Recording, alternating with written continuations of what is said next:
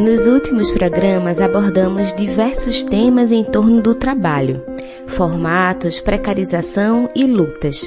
Em todas, havia um tema em comum que frequentemente era citado: a reforma trabalhista. E é sobre essa reforma que vamos falar no programa de hoje.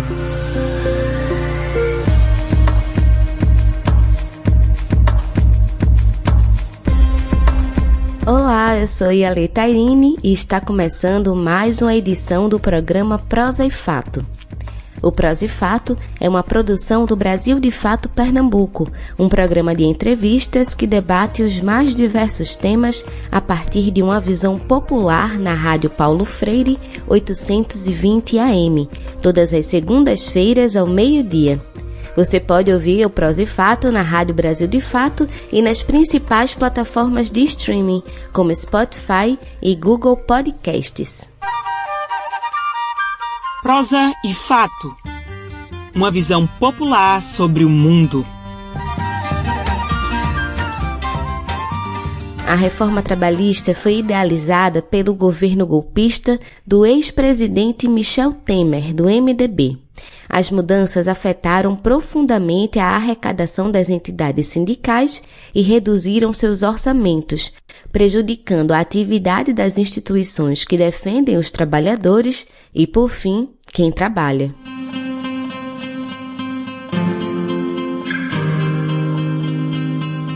Para conversar conosco sobre os impactos da reforma trabalhista em Pernambuco e no Brasil, convidamos Jaqueline Natal, supervisora do Departamento Intersindical de Estatística e Estudos Socioeconômicos, DIEESE. Boa tarde, Jaqueline, seja bem-vinda ao Prosa e Fato. Jaqueline, a reforma trabalhista foi aprovada no governo Temer sob muitas promessas, como a de geração de 6 milhões de empregos, por exemplo. Então, explica melhor quais eram essas promessas em torno da proposta e em que medida ela não se cumpriu. Boa tarde, é, companheiros, companheiras, ouvintes da Rádio Brasil de Fato, programa Prós e Fato. É, queria agradecer pelo convite, estar à disposição de vocês. Antes de começar a responder propriamente a pergunta, é, eu queria dizer um pouco o que é o DIESE, né? É bom saber qual a instituição que está aqui respondendo essas questões, dialogando com, com vocês a respeito. Bem, o DIESE chama-se Departamento Intersindical de Estatística e Estudos Socioeconômicos. É, muita gente acha que é uma entidade é, setor público que faz pesquisas, né, porque nós divulgamos dados da cesta básica, análise de mercado de trabalho, análise de negociação coletiva, mas não, na realidade o DIES é uma instituição tanto quanto ímpar na, na, na nossa sociedade, é uma entidade criada há mais de 60 anos pelo Movimento Sindical de Trabalhadoras e Trabalhadores do país. Portanto, nós temos é, nossa produção, nossa análise, ela tem um olhar que é o olhar do interesse, olhar com método científico, mas um olhar do interesse da classe trabalhadora. Então, é essa, essa é a entidade que está aqui hoje dialogando com vocês.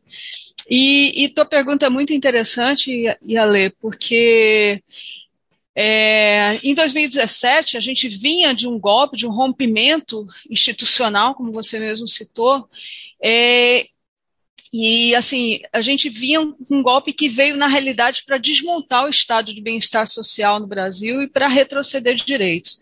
É, o primeiro grande momento desse, dessa destruição do estado de bem-estar social no Brasil foi a emenda 95, aquela que congela é, os gastos públicos por mais de 20 anos. Por que, que isso é importante? É importante entrar no diálogo da, da reforma trabalhista e depois entrar no diálogo da reforma da Previdência, que foi um, outra grande lesão aos trabalhadores e trabalhadoras do país. E a gente vinha também em 2017 de dois anos de recessão econômica, com aumento do desemprego e com tudo que uma recessão econômica acarreta, né? Aumento do desemprego, aumento da precariedade, empobrecimento da classe trabalhadora. Então, em 2017, havia uma, uma disputa de narrativa na sociedade. A gente tinha um problema de desemprego, né, aumentando, não tão grave quanto o de hoje, mas aumentando. E aí a proposta desse projeto, né, dos condutores desse projeto liberal no país, era o seguinte: eles, eles faziam um diagnóstico, que é um diagnóstico da década de 90, de que o mercado de trabalho brasileiro é muito rígido, tem muita regra, tem muita fiscalização, é, os sindicatos têm um poder exacerbado, os sindicatos têm um financiamento que é obrigatório, isso não, isso não é bom, porque você tem que ter liberdade, né? E essa foi uma disputa de narrativa que foi para a sociedade As pessoas que faziam esse diagnóstico, os defensores desse projeto liberal, diziam o seguinte: bem, se eu flexibilizar, né, se eu fizer a reforma trabalhista, uh, então ministro Meirelles dizia que iam ser gerados 6 milhões de postos de trabalho. Isso está em vários jornais. É, também o seguinte, a gente vai, é, a gente eliminando, reduzindo o papel do sindicato, a gente vai facilitar o entendimento entre patrões e empregadores, é, patrões e empregados. Ou seja, como se os empregados tivessem, inclusive, o poder de dialogar com o patrão e é equilibrar uma relação que é desigual, porque o patrão contrata várias pessoas, ele contrata e ele distrata com maior facilidade. Nunca foi, isso nunca foi um grande problema. A demissão no Brasil nunca foi uma coisa rígida, pelo contrário, você demite, diferente inclusive de outros países, você demite as pessoas ao seu bel prazer, sem o menor motivo. Tanto é que o Brasil é um dos países que tem uma das maiores taxas de rotatividade do mundo. Outra questão que é, é, é uma questão estrutural do mercado de trabalho que é, se dizia que a reforma trabalhista ia resolver é a questão do, da informalidade. Nós temos um conjunto enorme de trabalhadores na sociedade que trabalham, que estão ocupados, né, e que não tem nenhuma proteção social, não pagam INSS ou não tem contrato de trabalho, carteira de trabalho, e essas pessoas estão, vivem à margem dessa proteção. Ou seja, numa situação, por exemplo, de gravidez, a mulher não teria proteção social no momento do parto com a licença maternidade, porque ela não, não, não paga esse seguro para isso, né? Ela não tem a carteira de trabalho assinada. Ou se você é um trabalhador é, informal, você vende alguma coisa na rua, alguma coisa, se você se acidentar, você não tem nenhum seguro. Tua renda cessa e você fica, sei lá, da, é, vivendo da solidariedade da, da, da, tua comunidade, alguma coisa assim. Eram elementos que foram é, é, cotidianamente defendidos, os meios de imprensa, os meios de comunicação, a grande imprensa, massificou esse debate, massificou esse debate, e, e assim, o que se dizia da reforma é que todos os problemas do mercado de trabalho seriam resolvidos com essa flexibilização, e que na realidade o que a gente viu foi que isso não, não aconteceu de forma nenhuma. É bem isso que você falou, Jaqueline. A reforma trabalhista acarretou a deterioração do mercado de trabalho, a distribuição desigual de empregos e o aumento da informalidade. E, além disso, alterou mais de 100 itens da consolidação das leis trabalhistas, a CLT, e flexibilizou uma série de direitos.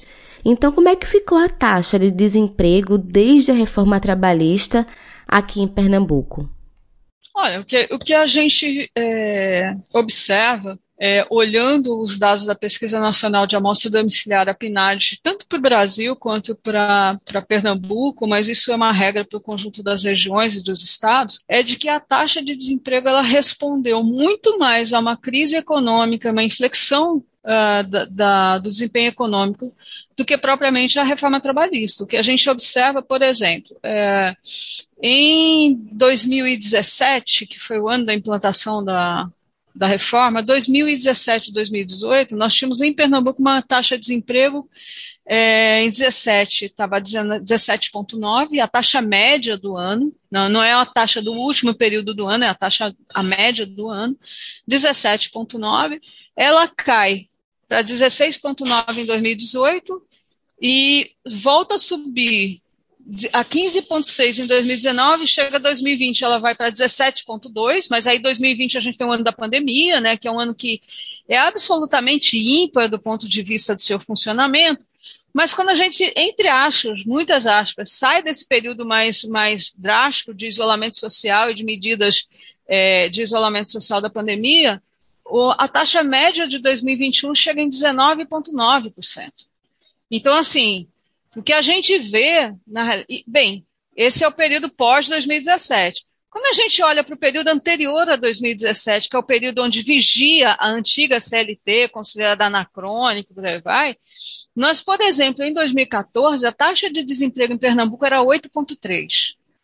Em 2015, era 10%. Em 2016, é, 2015 nós tivemos recessão econômica no país. A taxa de Pernambuco média no ano foi 10%.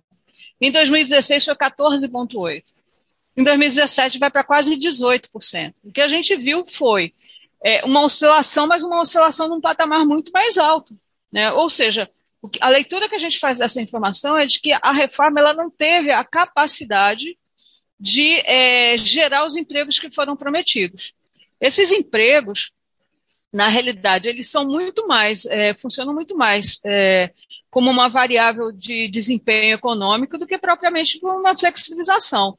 E isso está provado na, quando você olha o desempenho da economia. Quando você tem crescimento econômico, 2012, 2013, já 2014, você tem uma taxa baixa de desemprego. Quando você tem em 2017 uma reforma trabalhista e uma baixa taxa de uma baixa, uma baixa dinâmica econômica, você está com a taxa de desemprego lá em cima, ou seja, não serviu para isso. Né? Não serviu. Para que, que serviu a reforma? A reforma serviu para se ajustar uh, ajustar a crise econômica na, sobre os trabalhadores. Né? Com a crise econômica, ficou muito mais fácil você demitir, a rotatividade aumentar e você é, precarizar as relações e rebaixar o custo do trabalho. É esse o termo que eu queria resgatar.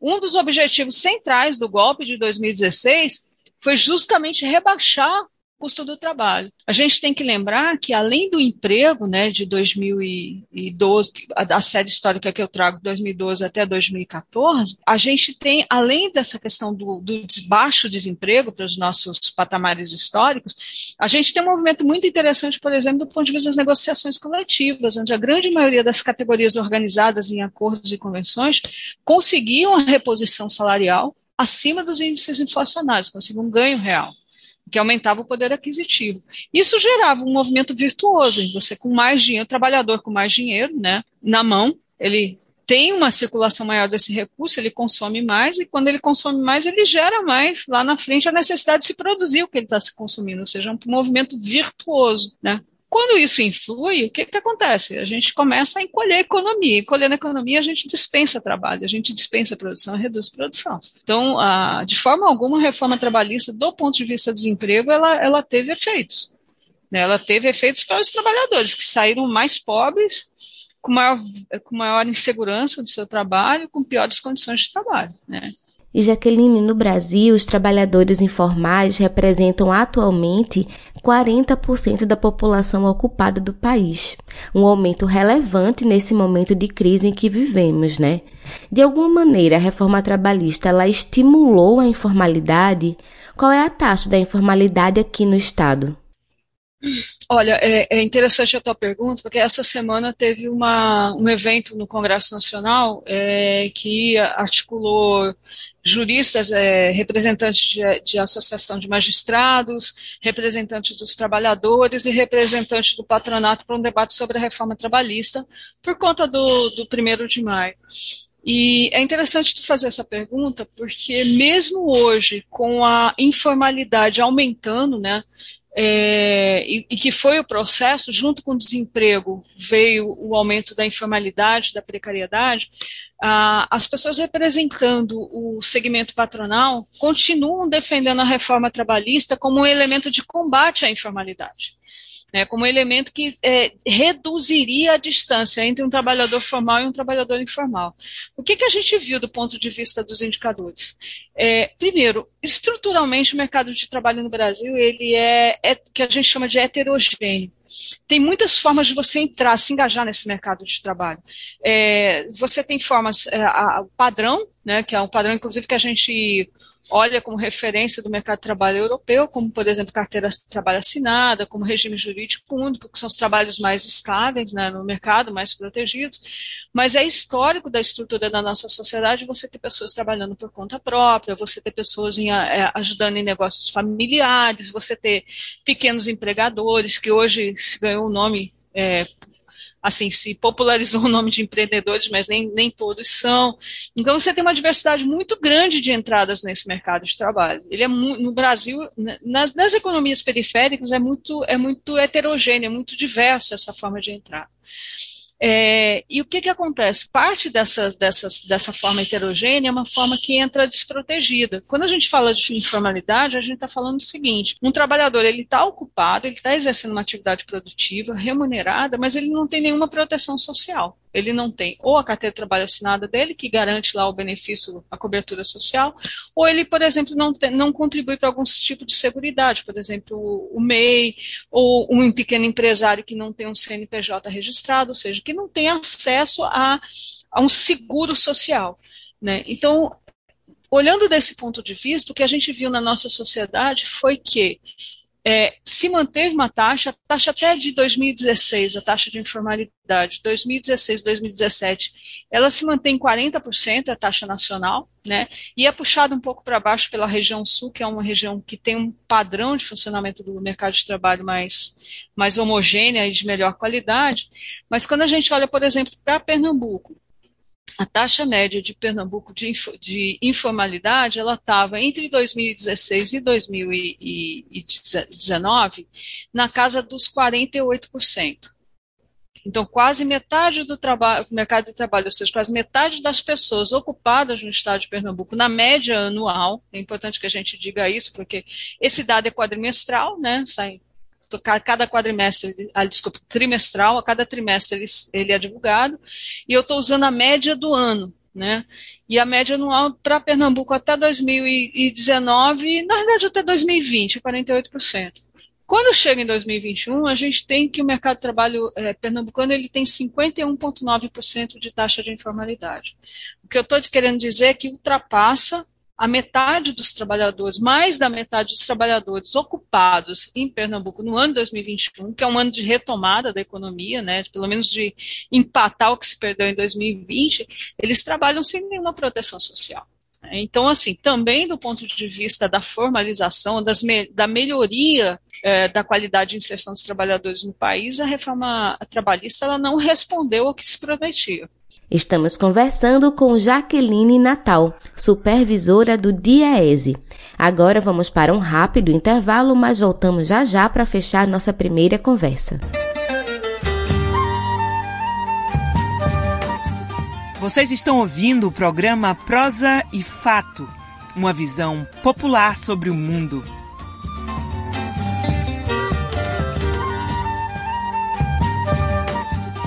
Voltamos a apresentar o programa Prosa e Fato, uma visão popular sobre o mundo. Estamos de volta com o programa Prosa e Fato para continuar nossa conversa com Jaqueline Natal, supervisora do DIEESE. Bem, Jaqueline, a reforma trabalhista foi aprovada no Brasil em 2017, num contexto de retrocessos nos direitos trabalhistas. Inclusive em outros países, né, como a França, na Espanha, também houve reformas. E nesses outros países houve algum tipo de crescimento econômico e de empregos? Olha, Yale, é, os estudos que, que nós conhecemos em relação aos impactos de reforma trabalhista sobre a geração de emprego, elas não permitem você tirar conclusões a respeito dessa capacidade de, de precarizar gerar emprego. Essa equação para a gente não fecha. Não fecha. Pelo contrário, o que houve foi aume, aume, é, redução da renda, né? Redução da renda e, e, e, e as taxas não responderam a esse movimento específico. Onde houve geração de emprego, houve também um movimento de crescimento econômico.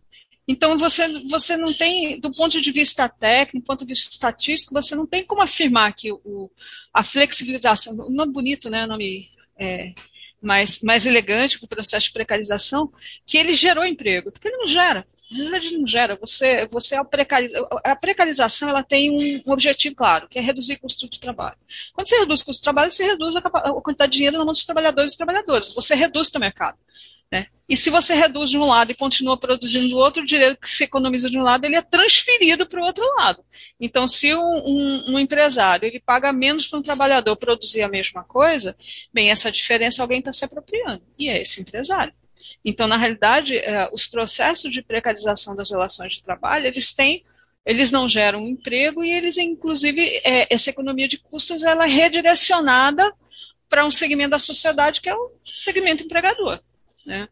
É, e tanto isso é verdade que nós, nós hoje estamos numa realidade, com pandemia ou sem pandemia, porque essa realidade é pré-pandemia, num mundo onde você tem, de um lado, o aumento da, do número de pessoas em situação de miséria, extrema miséria, de um lado, e do outro lado, na outra ponta, você tem um mundo onde aumenta o número de bilionários. Né? E de forma bem perversa no Brasil, parte considerável, o Brasil também se destacou nesse aspecto, o aumento no, do número de bilionários em plena crise de pandemia, parte desses bilionários, dessas pessoas que enriqueceram mais, estão, inclusive, no setor de saúde.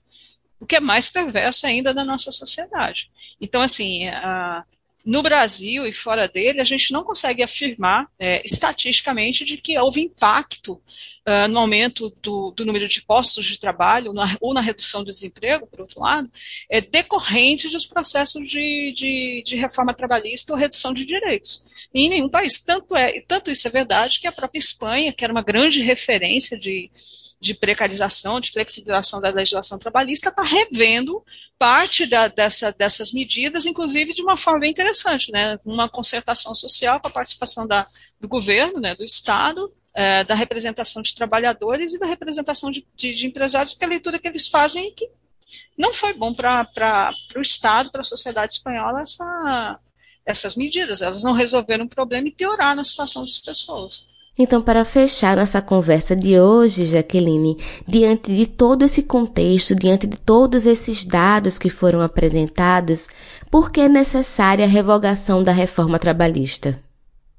Olha, primeiro porque ela não se justifica em momento nenhum. Né? Todos os argumentos utilizados para defender a, a, regulamentação do trabalho no Brasil, todos os ganhos que se é, repetidamente se dizia que iam haver, eles não aconteceram. Né? Então, ela era absolutamente desnecessária. Ela fragilizou a representação coletiva desses trabalhadores, e a gente percebe hoje que a representação individual ela não deu conta de substituir isso. Então, você vê hoje trabalhadores. É, por exemplo, uh, extrapolando jornada de trabalho em processos, muitas vezes processos de trabalho é, insalubres, né, processos de trabalho árduos, né, e tendo que negociar com seu patrão essa jornada de trabalho. Isso gera, uma, isso gera um adoecimento, isso gera aumento de acidentes de trabalho, ou seja, é necessário que se reveja essa forma de organização. Inclusive, outro elemento importante que a gente precisa discutir não é só revogar essa reforma, é criar, é repensar a estrutura de proteção social nesse novo mercado de trabalho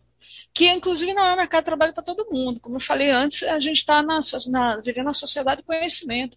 E nós, hoje, em pleno século XXI, nós temos uma, uma, uma, uma população que parte dela, inclusive, tem déficit de conhecimento, déficits educacionais importantes, que não vão entrar nesse processo. Né? O que, que a gente vai fazer com essa população? A gente não tem como deixar essa população é, na competição do mercado, né? porque o mercado vai destruí-los. Hoje é necessário que a gente volte a discutir direitos, em que sociedade nós queremos é, viver. A gente tem que discutir a proteção social, inclusive para as pessoas que não vão ser é, absorvidas por esse novo processo econômico. E a gente tem que discutir, por exemplo, questões como renda básica. Nós temos que admitir na nossa sociedade que tem gente que não vai se engajar e que a sociedade precisa cuidar dessas pessoas. Então, assim, não é só revogar, inclusive, eu acho que eu estou até extrapolando um pouco o nosso tema, mas não é revogar pura e simplesmente, é rediscutir o processo de proteção social é, do ponto de vista do trabalho, mas do, do, ponto de vista mais geral da proteção social. Nós, por exemplo, acompanhamos recentemente uh, uma demanda da sociedade no, na Câmara Municipal do Recife sobre a instalação da renda básica no Recife, né, uma participação importante dos movimentos populares, entendendo que mesmo uh, as pessoas que estão empregadas, sua renda ela é insuficiente para que essas pessoas tenham uma vida digna. Então, é a renda básica universal para quem está dentro do mercado de trabalho ocupado, seja em que condição for, e para quem está fora desse mercado de trabalho. Nós somos uma segunda ou terceira, segunda ou terceira região metropolitana mais rica do Nordeste e vivemos nessa situação de miséria.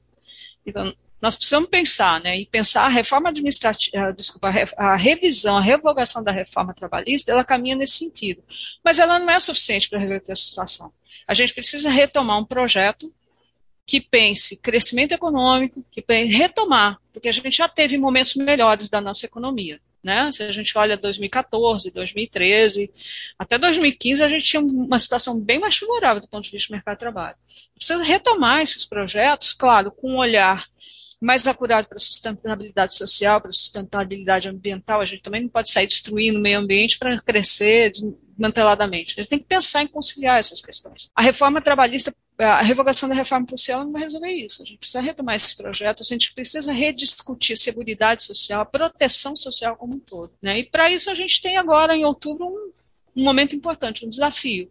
É o ano das nossas vidas, não para resolver, mas pelo menos para começar o rumo dessa solução. Jaqueline Natal, muito obrigada pela sua participação aqui no Prazer Fato. Muito obrigada pela oportunidade, colocar o Dieses, como sempre, à disposição de vocês. É um grande prazer para a gente estar aqui no teu programa. Nos últimos programas, temos acompanhado o quanto, desde o governo Temer, os direitos reconhecidos na Constituição estão sendo destruídos.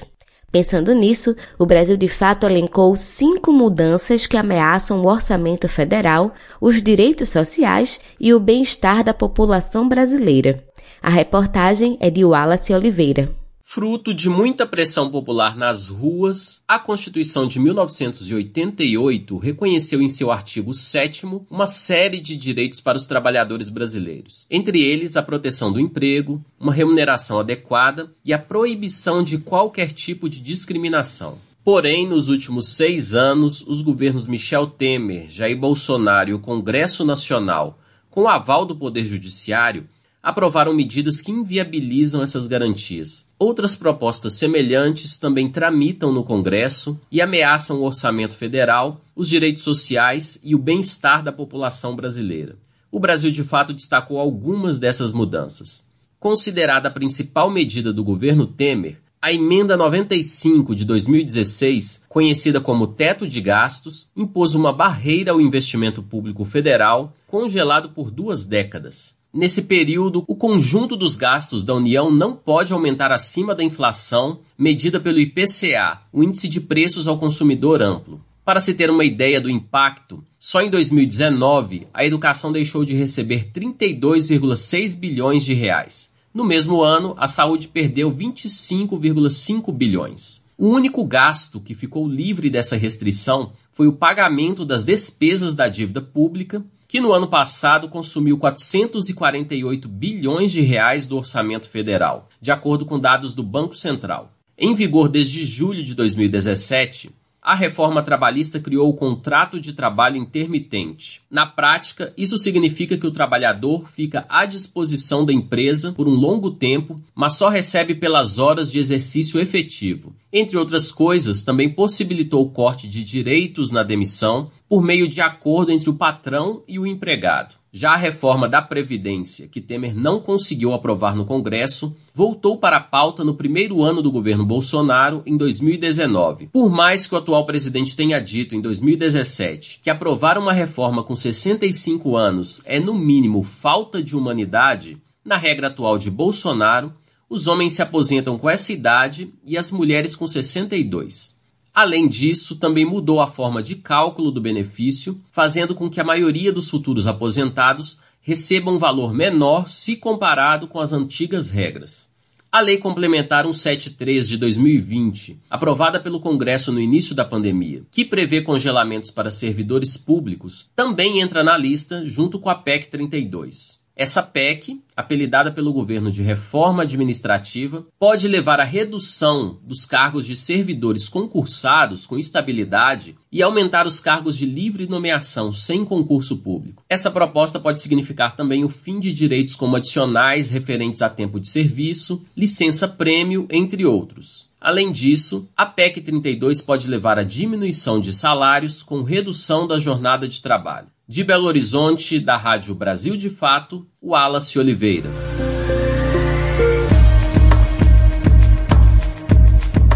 Se você quiser sugerir algum tema, fazer um comentário ou tirar qualquer dúvida sobre o nosso programa, você pode entrar em contato conosco pelo nosso telefone, que também é o nosso WhatsApp. Anota aí: DDD 81 99606 0173.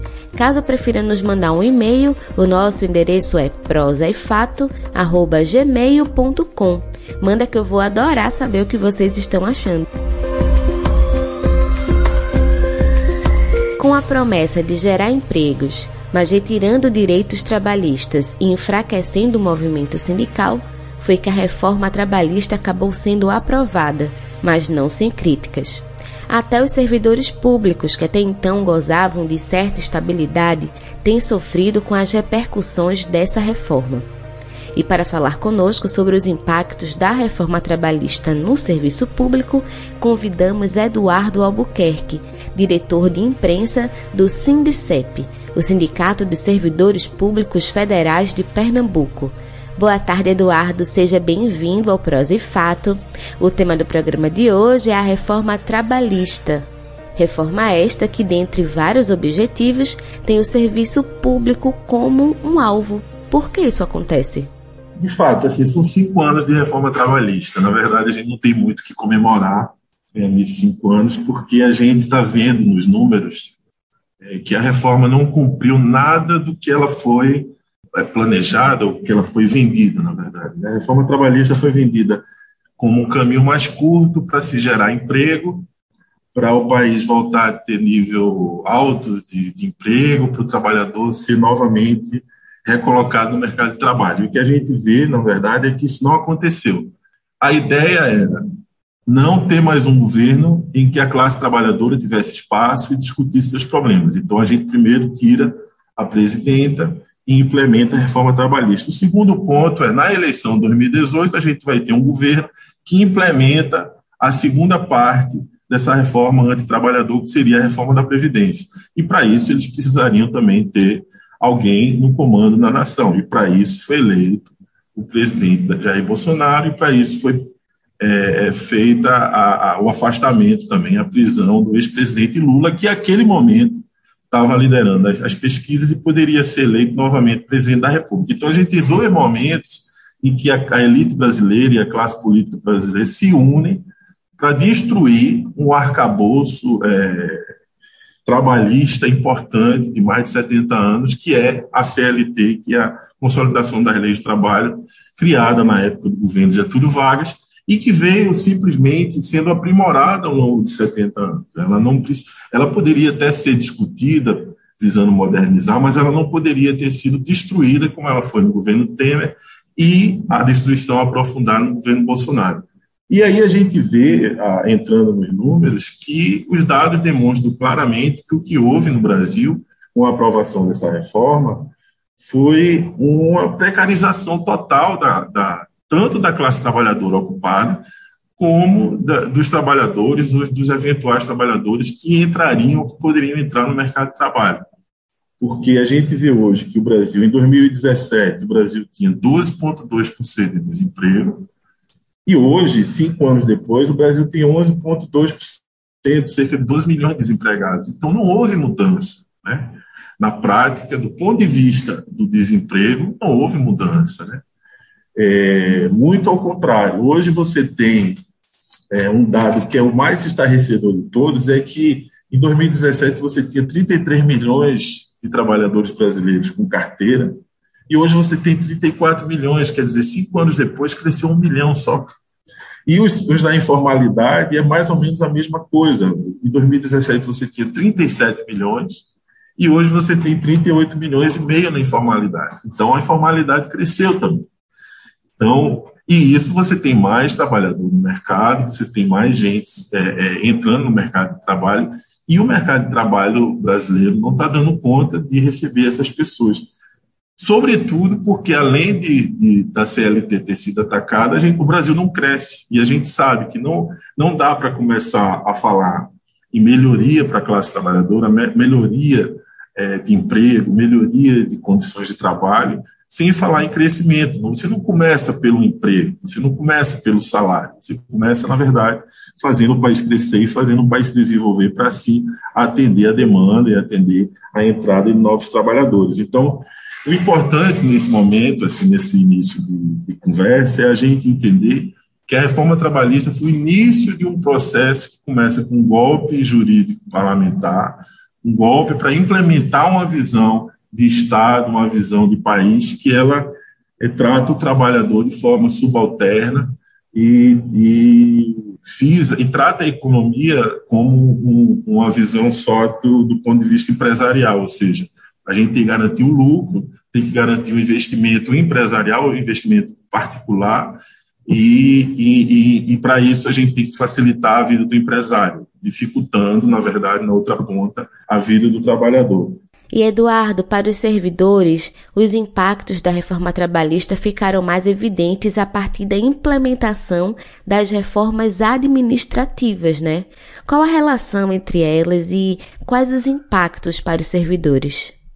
É, assim, eu acho que o primeiro ponto é, a, a, como a reforma é, trabalhista é o primeiro passo dessa visão política, que é o aprofundamento da visão neoliberal, é, de menos Estado, é, de menos de, de, de, destruição do arcabouço de proteção social e proteção trabalhista. Então, é, a reforma trabalhista ela abre, como ela era mais difícil de ser feita e ela foi feita, ela abriu o, o espectro do mal aí para todos nós trabalhadores. Né? Então, a reforma trabalhista, primeiramente, ela atingiu fortemente os sindicatos. É, obviamente, ela não atingiu de cara os, os, sindicatos dos servidores públicos ou as representações sindicais dos servidores públicos, sejam elas federais, estaduais ou municipais, mas ela demonstrou o estrago que poderia ser feito a partir do momento que uma reforma desse tipo é aprovada, toque de caixa, como foi. Então, aí como isso impacta é, é, é para nós aqui, como a gente se preparou para enfrentar quando Bolsonaro, por exemplo, foi eleito. A gente sabia que, a partir do momento que a reforma trabalhista ela foi aprovada, e que era uma reforma muito difícil, porque mexia com grande parcela dos trabalhadores no Brasil, a gente sabia que o próximo foco seria a reforma administrativa, que é o que o governo Bolsonaro vem tentando implementar desde o ano passado. A reforma é, administrativa ela é apresentada pelos estudiosos, pelos economistas, como uma reforma trabalhista para o setor público. Então, o que o governo Bolsonaro pretende, é, o pretendia, ou ainda pretende, porque essa reforma está aí no, no, Congresso, ainda pairando no Congresso, embora a gente tenha conseguido algumas vitórias no ano passado, nesse ano, é que é, o servidor público também passe a não ter nenhum tipo de legislação própria de defesa, né? nessa relação com o patrão, que no caso é o governo. Então, ele quer acabar com a reforma administrativa, ele quer acabar, por exemplo, com, é, com reajuste, com a, com a possibilidade de greve, com a possibilidade de reajuste anual, ele quer acabar com, com um dado importante para o servidor, que é a estabilidade. Né? Ele tenta jogar a população contra o servidor público, falando que a estabilidade é um privilégio é, que só o servidor tem, mas a estabilidade é necessária para o servidor, porque o servidor trabalha com poderes, né? com o poder, é, enfrentando o poder, seja o poder econômico, seja o poder político, então ele precisa da estabilidade para cumprir suas funções. A reforma, a reforma administrativa, ou a gente pode chamar de reforma trabalhista para o setor público, é, é, ela tenta implementar também a terceirização é, irrestrita, que foi uma coisa aprovada né, na reforma trabalhista de 2017. A reforma administrativa ela também tenta a, a, aprofundar a questão da terceirização do setor público. E aí você poderia ter terceirizado tanto no meio, né, tanto no, no, no trabalho meio da, do setor público, como na, na, no trabalho finalístico do setor público. Você imagine é, um, um, um, servidor que não seja concursado, por exemplo, que seja terceirizado, que trabalha com fiscalização ambiental, como é que ia ser né, se uma reforma desse tipo passasse para o setor público. É, você teria um terceirizado que obedeceria a uma empresa que foi contratada para oferecer os serviços daquele funcionário, e que ia se deparar, por exemplo, com, com a fiscalização de uma área em que o governo federal, como é o nosso caso agora, apoia grilagem, apoia desmatamento.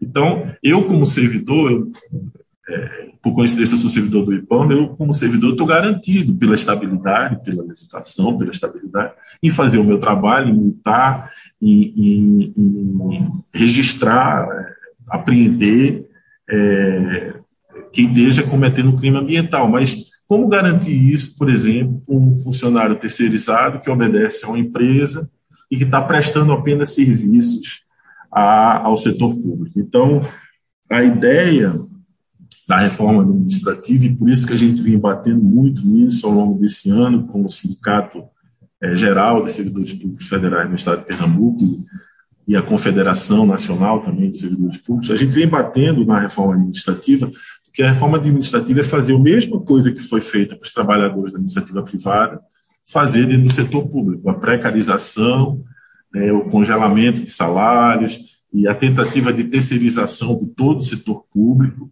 é, jogando nas costas do trabalhador um problema econômico que não é e nunca foi do trabalhador. Bom, o papo com Eduardo Albuquerque está muito bom, mas agora vamos para um rápido intervalo. Fica por aqui que nós voltamos já já. Vocês estão ouvindo o programa Prosa e Fato, uma visão popular sobre o mundo.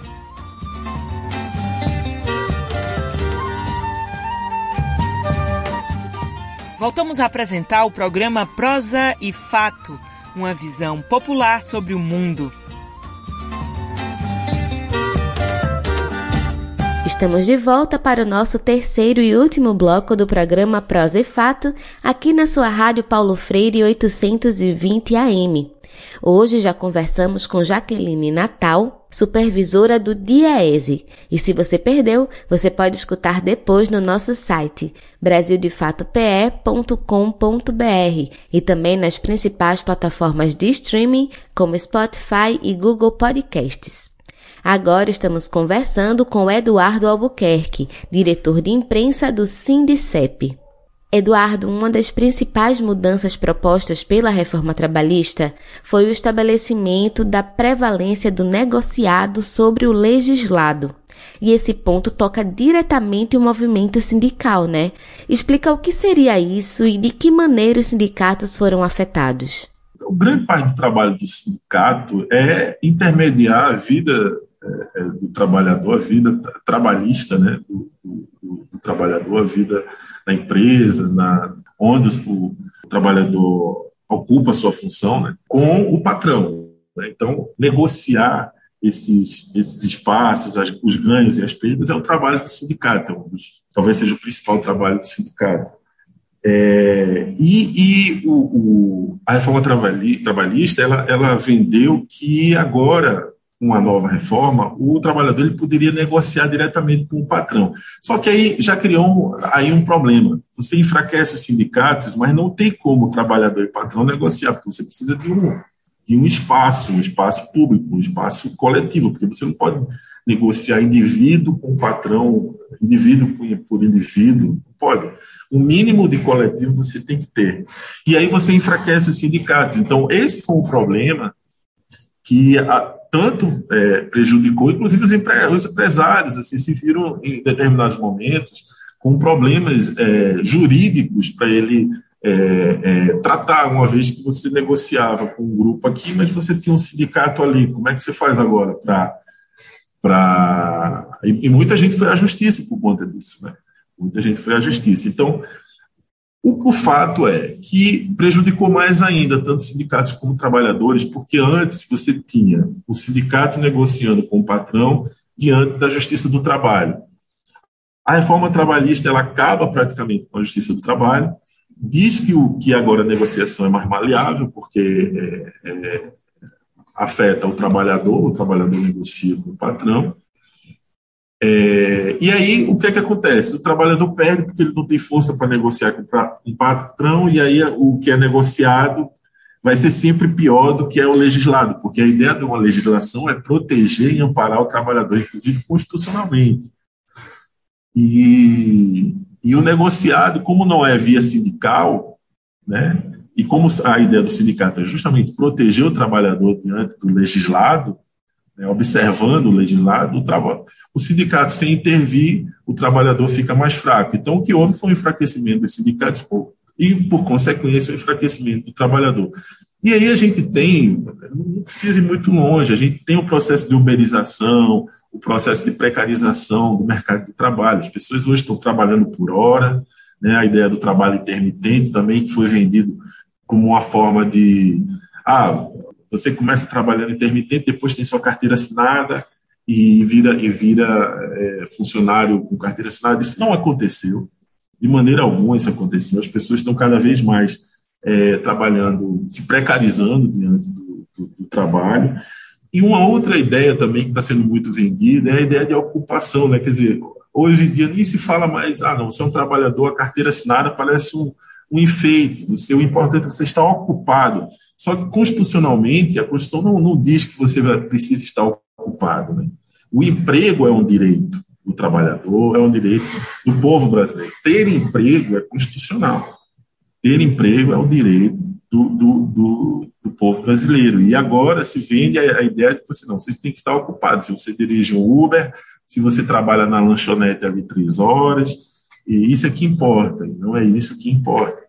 Que a gente defende é que, sim, o legislado tem que estar sob o negociado e que a legislação tem que proteger e beneficiar o trabalhador. Afinal, não existe mercado é, consumidor, não existe economia funcionando sem o trabalhador estar tá recebendo, sem o trabalhador estar tá ganhando dignamente para poder virar consumidor, para poder comprar, para poder fazer a roda da economia girar.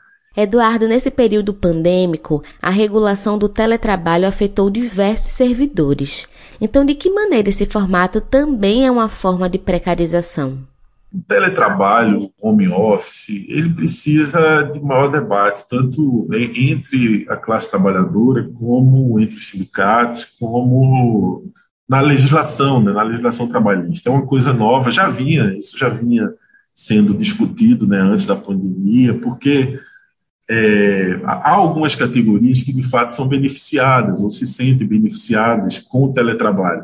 O que não pode ser feito, nem podia ter sido feito, é o que aconteceu na pandemia, né, como uma forma de escamotear um pouco. Isso aconteceu muito no serviço público. Né? O teletrabalho foi, foi usado para escamotear ou para esconder a falta de investimento, é, tanto nos servidores como nas, nos órgãos públicos. A gente tem muitos órgãos sucateados, sem estrutura para trabalhar, então, muitos servidores optaram por trabalho, pelo teletrabalho justamente para se afastar do, do local de trabalho, por, pelo local de trabalho não, fez, não oferecer nenhuma condição é, para que o servidor pudesse desempenhar bem sua, suas obrigações, né, seu, seu serviço. Então, é um tema que precisa muito ser aprofundado, porque no Brasil, como a reforma trabalhista nos deixou é, desamparados, o, teletrabalho está sendo usado como justificativa também para não contratar, né? Muita gente é, fazendo trabalho de, é, de casa, é, como MEI, né? Como microempreendedor individual, é, muita gente fazendo é, free, como freelancer também trabalhando em casa. E aí você tem cada vez mais a precarização do trabalho, porque você não tem mais horário para acordar, para dormir, para comer, porque quando você traz o trabalho para casa, isso não tá, não existe uma legislação, um arcabouço de legislação trabalhista que ampare o trabalhador que submete ao teletrabalho, o trabalhador fica sub, submetido a algo descontrolado. Então, que horas eu posso me desligar do computador, do celular, que horas eu passo a não receber mais e-mail, não atender, enfim, não ler mais e-mail. Então, assim, o, o, teletrabalho e o home office ele precisa ser mais discutido na, no Brasil, mas ele precisa ser discutido sob outro ponto de vista, né? Sob, mais uma vez, sob o ponto de vista do trabalhador.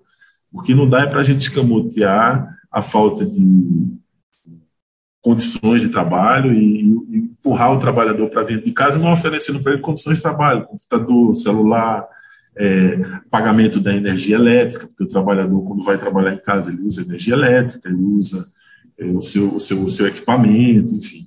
Então, é um, é um tema que precisa ser debatido, e no serviço público a gente está engateando ainda, a gente aqui no sindicato vem debatendo esse tema, mas como também a gente sofreu muito na pandemia em função da, é, dos problemas né, é, que a pandemia afetou a todos nós, nós esse ano nós iniciamos novamente esse debate sobre é, o teletrabalho e o home office, como o sindicato é, vai poder agir ou vai poder dialogar com sua base, com seus filiados a respeito desse novo momento também.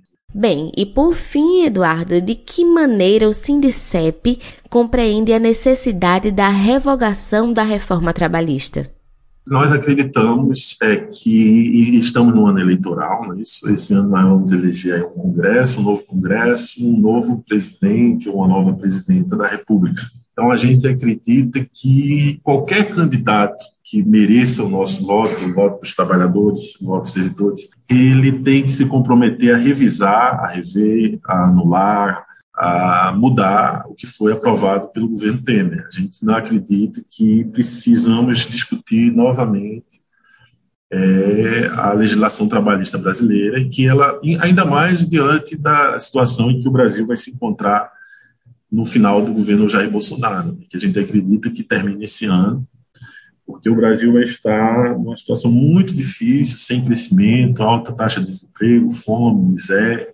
Então, a gente precisa, na verdade, criar uma legislação que garanta ao trabalhador segurança, que garanta ao trabalhador condições de vida, de sobrevivência, e que o trabalhador brasileiro volte a ser visto como é, um, um, ponto de, de, de de partida para o crescimento do país, para o desenvolvimento do país, e não como um problema, porque, na verdade, todo o discurso que foi construído, embora com, com palavras escolhidas é, a dedo, o discurso dizia o seguinte: o problema do trabalho, o problema do crescimento, o problema do desemprego é o trabalhador. Se a gente mexer, se ele tiver menos direitos, aí todo o empresário vai contratar, as empresas vão, vão, vão pipocar no Brasil, a gente vai ter emprego sobrando. E a gente está vendo que não é. Quer dizer, o lucro aumenta e o desemprego aumenta. Então, na verdade, a relação não é essa. É, e uma outra ideia também, é uma coisa que é, eu gosto de lembrar, que o governo Bolsonaro, Bolsonaro, quando foi eleito, ele disse que o trabalhador tem que escolher entre ter muitos direitos e poucos empregos, ou menos direitos e mais empregos. Então, ele, a, a realidade está demonstrando que o, o, o presidente eleito, o presidente é, que comanda esse país há quatro anos, ele errou, né? É, junto com quem o apoiou, ele errou. A visão neoliberal que foi implementada no Brasil desde o governo Temer, ela está completamente errada para a maioria da população, para os trabalhadores. Quer dizer, mais direitos, mais empregos. Até porque a gente a gente viu que em 2010 e 2011 o Brasil tinha 6% de desemprego no país e a CLT estava aí. Então, é, é, comprovado, porque é a mesma falácia que dizia antigamente que se aumentar o salário mínimo, aumenta a inflação. Também foi provado ao longo dos últimos anos do, é, nos governos petistas que o salário mínimo, tendo ganho acima da inflação, ganho real, não aumentou a inflação. E a gente está vendo hoje o Brasil vivendo um período inflacionário com o salário mínimo tendo reajustes abaixo da inflação. Então, isso é uma falácia e a gente precisa deixar isso claro. O trabalhador brasileiro precisa de direitos, o povo brasileiro precisa de mais direitos. E a gente precisa lutar para isso, lutar esse ano para que a gente eleja é, deputados, senadores, é, o presidente da República, que desfaça o mal que foi feito pela reforma trabalhista do governo Temer e que foi aprofundada no governo Bolsonaro. A gente precisa, sim, de trabalhadores brasileiros é, com dignidade, com direitos, com a justiça do trabalho funcionando e com, se possível, os empresários é, menos, é, menos carrascos com a classe trabalhadora, se for possível. Se não for, todo o poder ao trabalhador, todo o poder ao povo. E que a gente consiga, de fato, rever a reforma trabalhista tão perniciosa que foi para o trabalhador brasileiro. Eduardo, muito obrigada pela sua participação aqui no nosso programa Prosa e Fato. Eu que agradeço. Eu fico muito feliz e sempre, sempre que a gente pode falar com os meios de comunicação é, de resistência, né, os meios de comunicação fora da, dessa bolha perniciosa na mídia conservadora, a gente fica feliz, porque a gente pode ser ouvido é, em todo em todo o nosso pensamento, né? como a gente de fato pensa o país e pensa é, o país para a classe trabalhadora e para o povo brasileiro. Então eu que agradeço o espaço e que nós trabalhadores, nós povo brasileiro, é, pensemos é, e repensemos muito fortemente esse ano, que é um ano eleitoral, e que a gente é, coloque toda a nossa esperança de mudança na urna em outubro, para que a gente, de fato, volte a ter o país nas mãos dos trabalhadores desse país.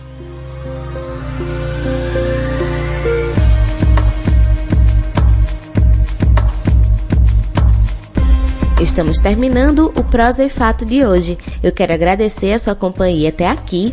E se você tem algum comentário ou sugestão de tema, manda pra gente. O nosso e-mail é prosaefato@gmail.com. Você também pode ligar ou mandar um WhatsApp para o nosso telefone DDD 81 99606 0173.